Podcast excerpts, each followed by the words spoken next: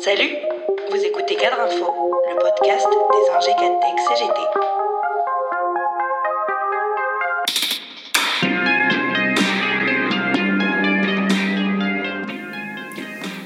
L'obstination d'Emmanuel Macron et son gouvernement à appliquer coûte que coûte la réforme de l'assurance chômage relève d'une posture dogmatique.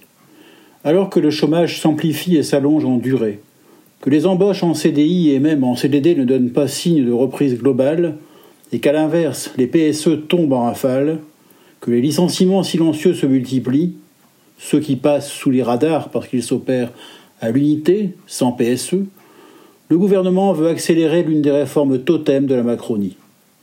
Une absurdité que personne ne défend plus, sauf les libéraux les plus aveuglés qui affirment que serrer la vis aux chômeurs les ramène vers l'emploi. Rien n'est plus faux, comme l'ont montré les mesures passées qui ont durci les conditions d'indemnisation en montant comme en durée.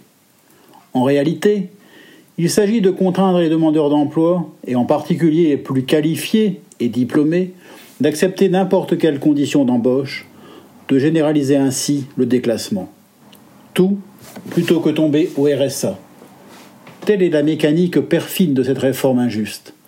C'est ainsi que les cadres ne sont pas épargnés avec la dégressivité des allocations chômage. En période de récession économique, cette dégressivité les contraindra à accepter n'importe quelle offre, au mépris du niveau de qualification et du salaire précédent. Le moment est-il venu d'amputer les allocations chômage de moins 1 700 000 demandeurs d'emploi à l'horizon 2022 Pour le gouvernement, l'heure de siffler la fin du quoi qu'il en coûte a sonné. Et il convient maintenant de passer aux travaux pratiques de cette réforme, rejetée par tous les syndicats, et qui a encore été conspuée par les manifestations un peu partout en France, à l'initiative des intermittents du spectacle, des intérimaires et précaires, le 23 avril. En réponse à ce vendredi de la colère, sur LCI, Elisabeth Borne a assuré le jour même avoir entendu ses oppositions, mais pense vraiment qu'il faut modifier le système actuel. Surdité? Certes pas. Obstination coupable et dangereuse, absolument. Le moment est-il venu, pour la ministre du Travail, Elisabeth Borne, d'annoncer l'arrêt à la fin B des prolongations de droits des privés d'emploi, dont les droits arrivent à terme pendant le confinement, alors qu'on ne connaît toujours pas la fin des restrictions de l'activité? Comme lors des deux précédents confinements, ces reports ont permis de tenir quelques semaines en reportant l'échéance, mais n'ont rien changé à l'épuisement des allocations pour la majorité. Il n'y a eu aucun report des jours d'allocation utilisés pendant la durée des confinements, alerte la CGT, qui dresse la longue liste des grands perdants et des oubliés du quoi qu'il en coûte.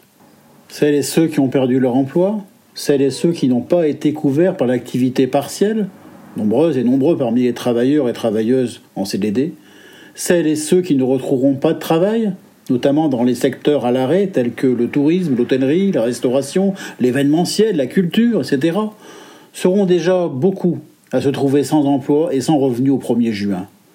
Quant aux artistes et techniciens intermittents du spectacle, ils savent que leurs droits ne seront pas prolongés suffisamment dans ce contexte.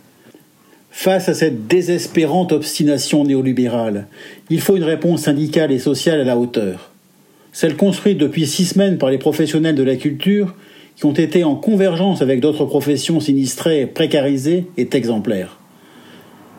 Elle est comme une bouffée d'air frais, un rayon de soleil dans ce long hiver social qui s'est abattu depuis un an. Samedi prochain, 1er mai, journée internationale des travailleuses et travailleurs, sortons faire prendre l'air à nos revendications, donnons du souffle à nos solidarités.